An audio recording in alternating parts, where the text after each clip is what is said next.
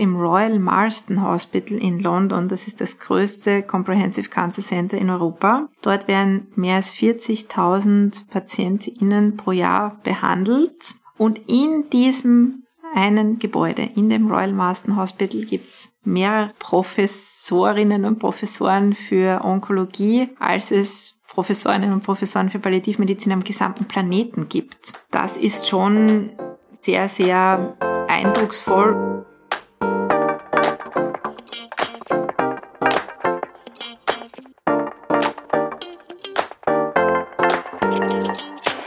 Hallo und herzlich willkommen zu Hochpalliativ, dem Podcast durch die Höhen und Tiefen der Palliativcare in Österreich. Ich bin Lea, Palliativmedizinerin in Ausbildung und neben mir sitzt Eva, Professorin für Palliativmedizin. Hallo Eva. Hallo Lea.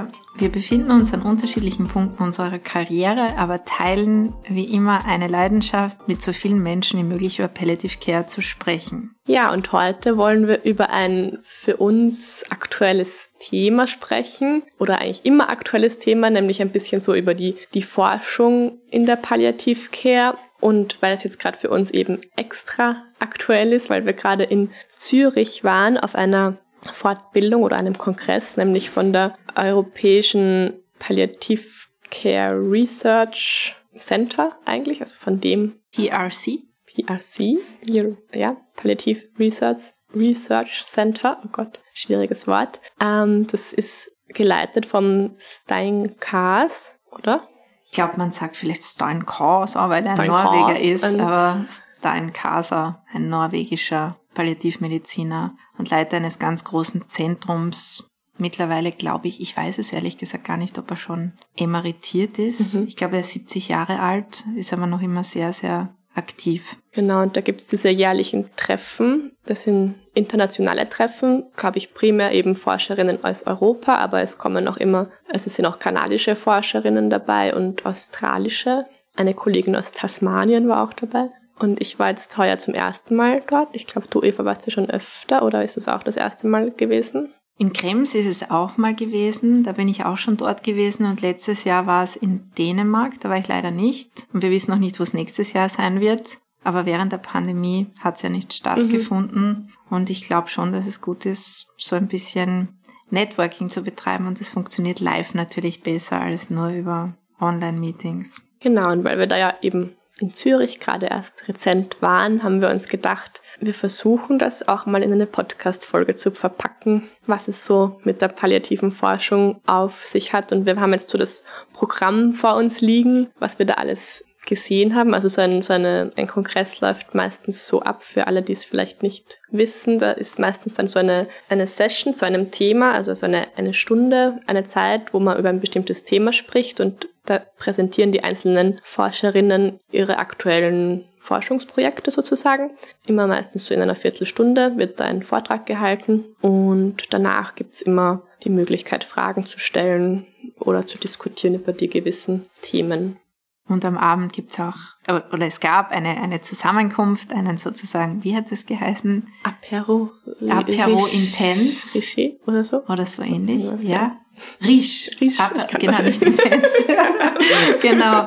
Also ein, ein Apero, wo alles dabei war, inklusive Schweizer Käse und, und gute, gute Sachen und auch die Möglichkeit für Austausch, dass man die Leute, die man sonst nur von den Publikationen kennt, auch mal face to face sieht und vielleicht auch ein bisschen Hemmschwelle abbaut. Mhm. Und ich weiß ja, dass eine andere sehr liebe Kollegin, äh, Gudrun Kreie, die ich noch Camilla Zimmermann vorgestellt hat, mhm. einer kanadischen Psychiaterin und sehr bekannten Palliativmedizinerin und sowas ist dann schon toll, wenn man die von den Papers kennt und dann steht die da ja. gegenüber und man merkt, sie ist auch nur ein Human Being sozusagen. Ja, es ist echt so wie, wie Promis irgendwie, wenn man die halt trifft und man kennt sie, aber sie kennen einen nicht und ja, ich muss das erst lernen, dieses Networking und weiß ich nicht, connecten. Aber es ist lustig und es macht Spaß. Und ich habe dann danach, also nach solchen äh, Kongressen, immer voll Motivation zu forschen oder ja. Das ist doch super. Ich kann mich erinnern, dass äh, Eduardo Bruera, der glaube ich der Palliativforscher schlechthin ist, mit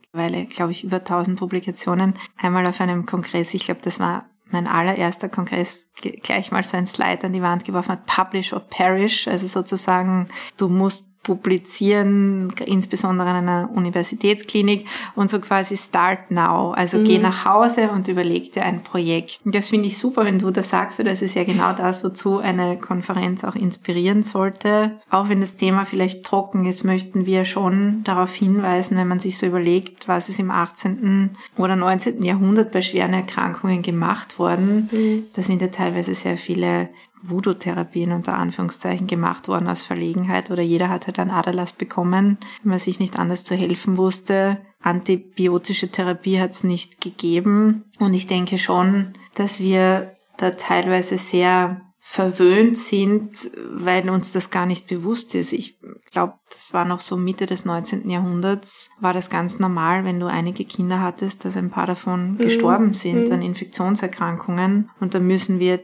den Fortschritten der Medizin schon sehr dankbar sein. Ja, und das war ja auch ein bisschen, weiß ich nicht, ob das jetzt eine gute Überleitung ist, aber ich habe mir so ein bisschen die Kernaussagen aufgeschrieben immer wieder. Und eines der, der Kernaussagen war halt auch, dass man die Forschungsergebnisse, weil es gibt eindeutig einiges an Forschung auch in der Palliativ Care, dass man die halt dann den Decision Makers, also den, den Politikerinnen, den, den Leuten, die halt für Entscheidungen äh, zuständig sind, kommunizieren muss. Also dass man halt, dass wir schon sehr viel wissen und dass wir halt vielleicht eben solche Zusammenkünfte auch nutzen können, diese, dieses Wissen halt zu bündeln und sich auf einen Konsens in welche Richtung auch immer zu einigen und das dann eben ja zu kommunizieren. Advocacy heißt das, glaube ich, oder? Dass man auch lernt, irgendwo vorzusprechen. Und deswegen sage ich gerne, es muss alles auf eine DIN A4-Seite passen, weil mhm. die Leute sich, wenn du ihnen vorher zehn Seiten schickst, wie wichtig Palliative Care ist und die Forschung und dies und jenes, sie lesen vielleicht die Conclusion. Und deswegen glaube ich, ist ähm, auch, was man von so einer Konferenz mitnimmt, sind dann vielleicht fünf Dinge, mhm. in denen man dann weiterarbeiten kann. Genau, also irgendwie, das war auch ein bisschen so das, was ich mir mitgenommen habe. Es ist eh es läuft überall ähnlich ab.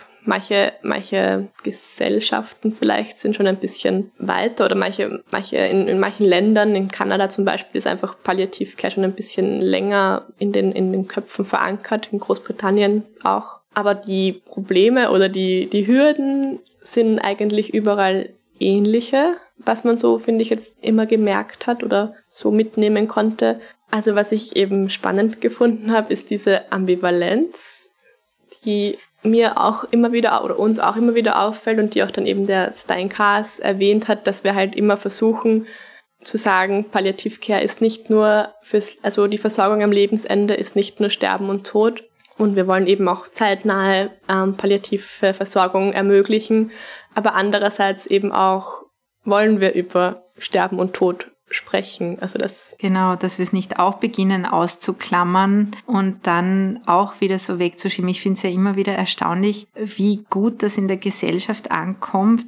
Wir haben jetzt zum Beispiel auch in, in Österreich keine Krankenkasse mehr, sondern eine Gesundheitskasse und das Wording beim MD Anderson Cancer Center, das ist ein riesengroßes Krebszentrum in den USA, ist einfach am Logo das Wort Krebs durchgestrichen. Und dort liegen lauter Menschen mit onkologischen Erkrankungen und diese ganzen Kampagnen Cancer Moonshot, Get Rid of Cancer, so als würde man bei allen Fortschritten der Medizin, die wir ja sehr, sehr begrüßen, das völlig auslöschen können, dass Menschen an Erkrankungen sterben. Das ist, glaube ich, auch etwas, wo wir halt in der Palliative Care uns in Zukunft auch schwer tun werden, weil es immer mehr Möglichkeiten geben wird. Wie gehen wir damit um? Wie begleiten wir das am besten? Wie ernst werden wir genommen? Wie werden wir wahrgenommen? Also ich glaube, das beschäftigt die Leute dort auch auf dem Kongress, habe ich so den ja, Eindruck gehabt. Eindeutig eine Kollegin erzählt hat, sie ist wohin gegangen und dann haben die so gesagt, dass eine Britin, oh, we know what's gonna happen when you are coming, so in die Richtung, wir wissen schon, was passiert, wenn das Palliativteam kommt. Und diesen, dieses Abbauen von Vorurteilen ist, glaube ich, etwas, was uns weiterhin beschäftigen wird. Ja, und wie du auch immer sagst, dass wenn wir auf, kommen wir zu Konzilen wohin und dann versuchen wir halt als erstes mal eben ein bisschen von diesem wir sind nur zum Sterben da, wegzukommen, ein bisschen so wie die Klinik-Clowns, einfach immer eine gute Stimmung zu verbreiten und zu sagen, ja, nein, keine Angst, es geht nicht nur darum, aber eben, man geht dann durch, dadurch trotzdem auch wieder, ja, klammert man es aus, geht man weg davon. Eine gewisse Offenheit, glaube ich, für das Thema schadet nicht, wenngleich sie sicherlich herausfordernd ist für uns durch unsere kontinuierliche Arbeit glaube ich, hat sich so ergeben, dass wir auch schon abbauen konnten mit unseren eigenen Scheuklappen. Aber das konnten manche andere noch nicht. Deswegen bin ich ein großer Fan von diesen Rotationsmodellen, dass mhm. Menschen auch in ihrer Ausbildung zu uns rotieren und dann auch sehen, was unsere Forschungsergebnisse sind oder dass wir auch, dass ich an euch einmal pro Woche diese sogenannten palliativen mhm. Perlen ausschicke, wo erkenntlich ist oder sichtbar, dass es schon viel tolle Literatur gibt und viel Fortschritt, wo man auch sagen kann, das kommt bei Menschen an. Mhm. Was ich auch spannend gefunden habe, wenn wir schon so ein bisschen beim, beim Wording sind, war diese palliative Chemotherapie. Das hat auch, ich glaube auch wieder Stein Kars erwähnt, dass es halt einfach, dass wir uns halt auch das Wort palliativ ein bisschen auch wieder zurückholen müssen aus der Onkologie, weil vieles halt schon als palliativ verstanden wird, was dann weiterhin zu Missverständnissen führt, was wir eigentlich tun. Also wenn eine Chemotherapie als palliativ bezeichnet wird, ist das ja, geht das ja eigentlich ein bisschen am, ja, vorbei. Also man ich glaube, wir wissen, man weiß, meint mit palliativer Chemotherapie eine Therapie, die halt nicht kurativ ist, nicht auf Heilung, nicht auf Heilung ausgerichtet ist, die primär dazu dient, Symptome zu lindern. Aber es klingt so, als könnte man mit einer einzigen magischen Pille die gesamte palliative Versorgung ersetzen, finde ich. Also, oder mit einer, ja, Therapie gibt's halt ganz, ganz häufig auch, wie soll ich sagen, sie sind austherapiert, ist immer etwas sehr finde ich, bedrohliches für die Menschen, weil ein Gespräch kann auch eine Therapie sein, wie wir wissen. Es muss halt zur richtigen Zeit die richtige Therapie verabreicht werden. Und wenn man mit einer Therapie, die gegen die Erkrankung gerichtet ist, Symptome lindern kann, Tumorlast reduzieren oder auch bei nicht-onkologischen Erkrankungen durch diverse Therapien, ich sage jetzt Herzschwäche, da hat sich ja auch unglaublich viel getan, oder chronische Lungenerkrankungen etwas machen kann, dann schließt es einander ja nicht aus. Eine Kollegin hat gesagt, eine Kinderpalliativmedizinerin, sie findet, Palliative Care ist, sollte irgendwie wie so ein Raum sein, in dem alles drinnen ist. Und du bewegst dich einmal im einen Eck und einmal im anderen Eck und einmal im dritten und im vierten Eck, aber mhm. es ist nicht so etwas, wo eine schwarze Türe ist, wo man dann dahinter durchfällt. Und es ist auch kein, keine Defensivdisziplin, wo man sagt, da wird alles zurückgedreht, da wird irgendein Sterbeprogramm gestartet. Und es gibt genauso viel wissenschaftliche Erkenntnisse, die den Menschen Menschen ihre Symptome erleichtern können. Zum Glück gibt es das, weil ich denke mir, wenn du wahrscheinlich vor, weiß ich nicht, 300 äh, Jahren schwere Atemnot gehabt hast, da hat vielleicht nur die Holzhammer-Methode dann geholfen oder viel, mhm. viel Schnaps Mhm. Und insofern glaube ich, müssen wir uns da schon immer wieder behaupten, weil dahinter nicht so eine finanzielle Lobby steckt. Wenn man sich denkt,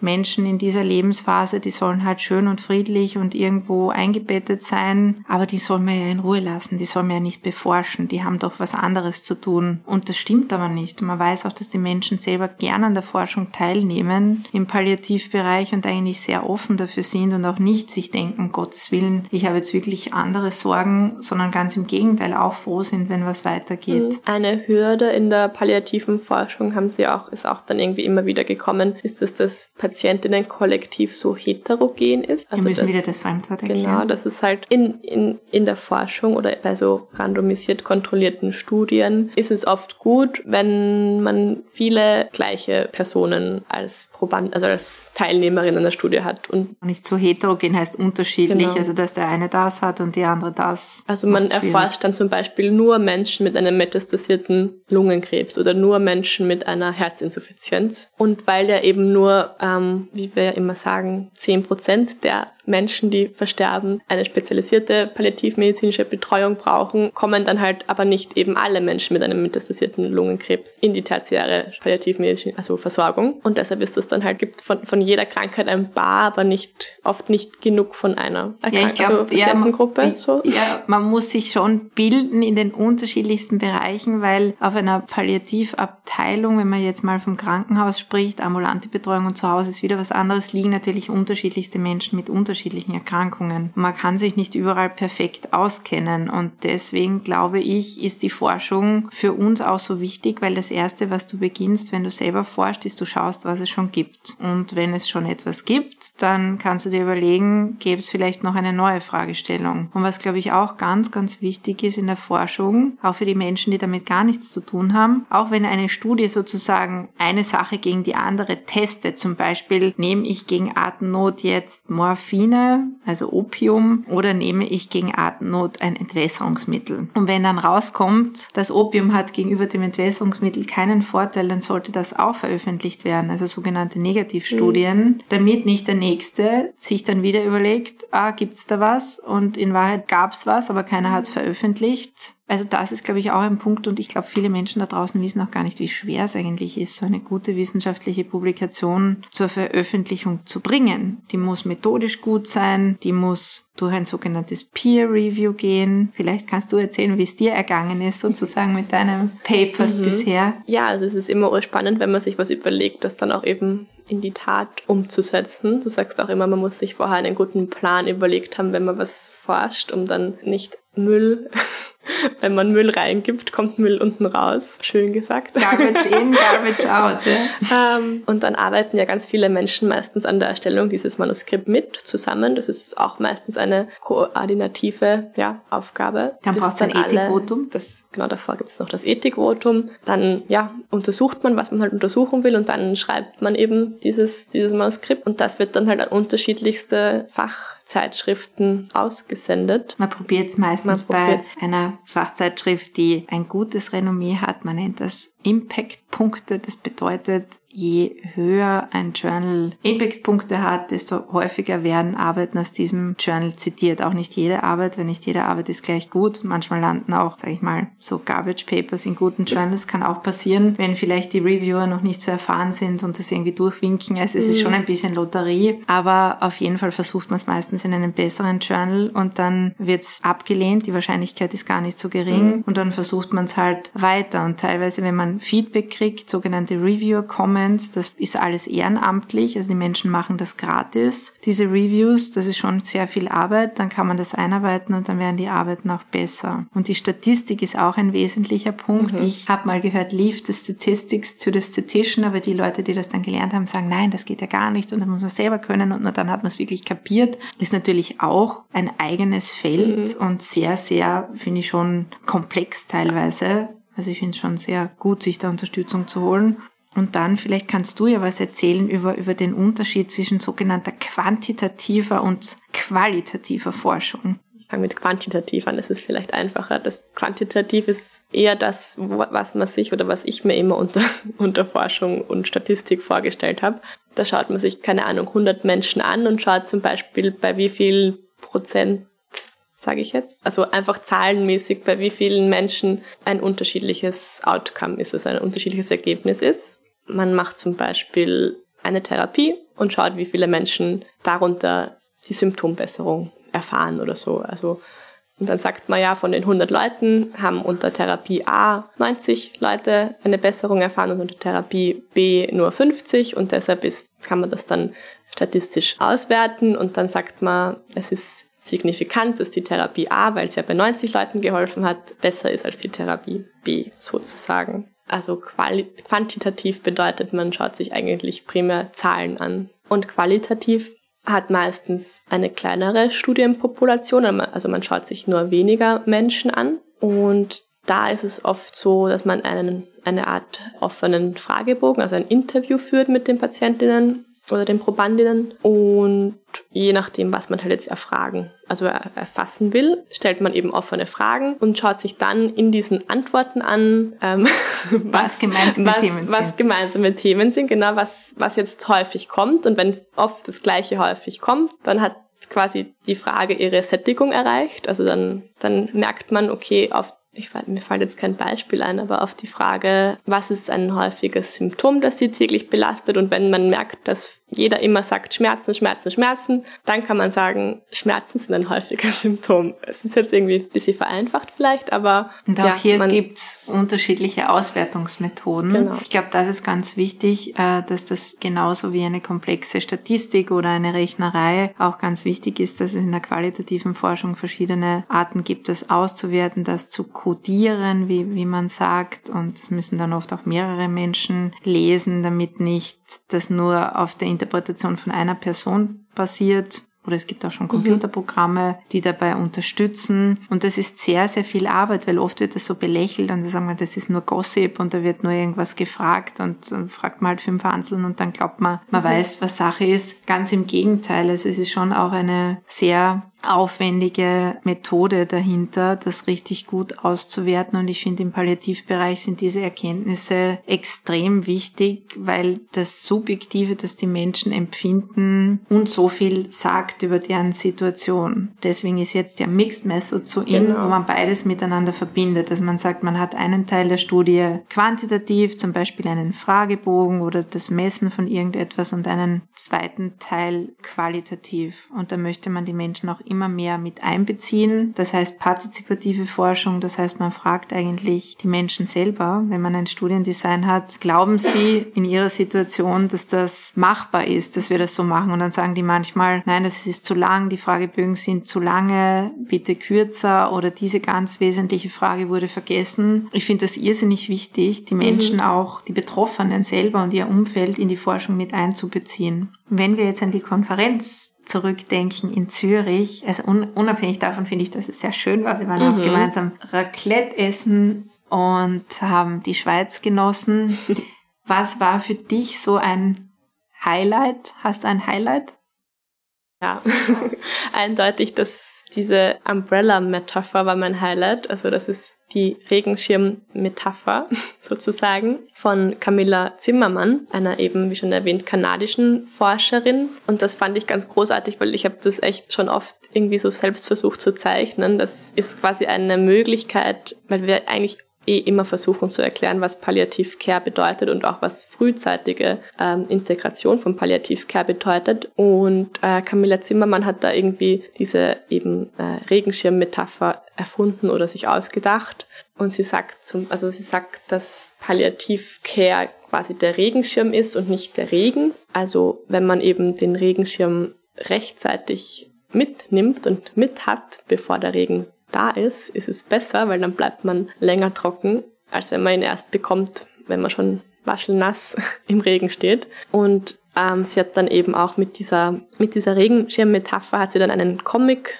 entwickelt, gemeinsam mit einem Künstler. Ich weiß jetzt nicht, wie der heißt, der Künstler. Egal, wir werden, wir werden die, die Publikation dazu verlinken oder diesen, diesen Comment oder Opinion. Wirklich lesenswert. Dazu verlinken. Da sieht man auch den, den Comic dann in, in Charma veröffentlicht. Bei der Gelegenheit müssen wir vielleicht noch dazu sagen, was Research betrifft, weil du vorhin gesagt hast, Kanada und auch Australien, da wird sehr viel Geld investiert in die Forschung.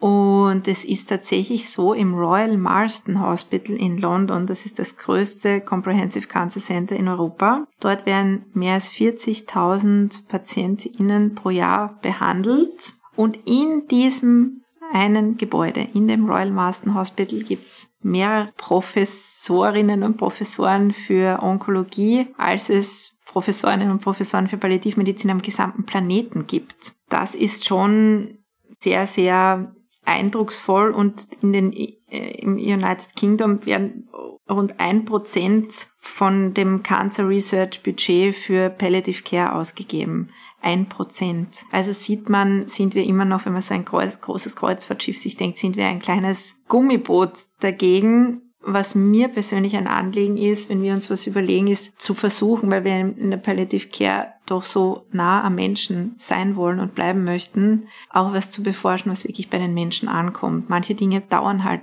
10, 20 Jahre, bis sie dann in der Praxis ankommen.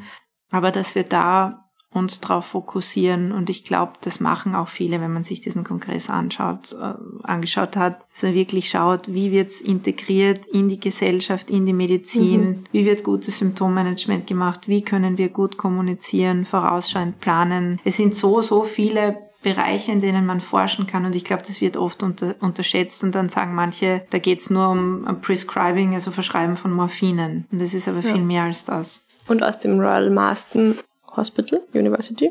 Da ist ja auch die äh, Jane Wood, glaube ich, her und die hat auf der Konferenz vorgestellt, so ein, ein sogenanntes Trigger-Tool. Also sie hat nicht wirklich vorgestellt, sondern sie hat halt davon gesprochen, dass es Trigger-Tools gibt. Das sind quasi also ein Werkzeug, das man Onkologinnen zum Beispiel in die Hand geben kann. Also Werkzeug klingt jetzt blöd, aber halt eine Art, ja, Fra nicht Fragebogen, aber halt einfach, dass man was, dass man weiß als Onkologin, was sind jetzt so mögliche Schlagwörter oder mögliche Dinge, bei denen ich dann achten muss, dass ich vielleicht dann denke, dass ich eine Palliativ-Care-Versorgung anspreche, in Betracht ziehe, jemanden zuweise, in die Ambulanz schicke. Und da hat sie eben vorgestellt, dass das ziemlich erfolgreich war bei ihnen, dass man eben wenn man, wenn man quasi ja, Kolleginnen fortbildet, was Palliativcare alles kann oder was man, was das überhaupt bedeutet, dass dann die Patientinnen eben davon profitieren, dass sie zeitnahe die palliative Versorgung integriert werden, sozusagen. Und wir zwei haben ja auch eine Session gehabt. Wir haben ein bisschen improvisiert. Wie hast du es danach genannt? Es war? Es war cringe. Jetzt musst du erklären, das wissen nur die Jugendlichen. Es war einfach ein bisschen, also ein bisschen peinlich vielleicht.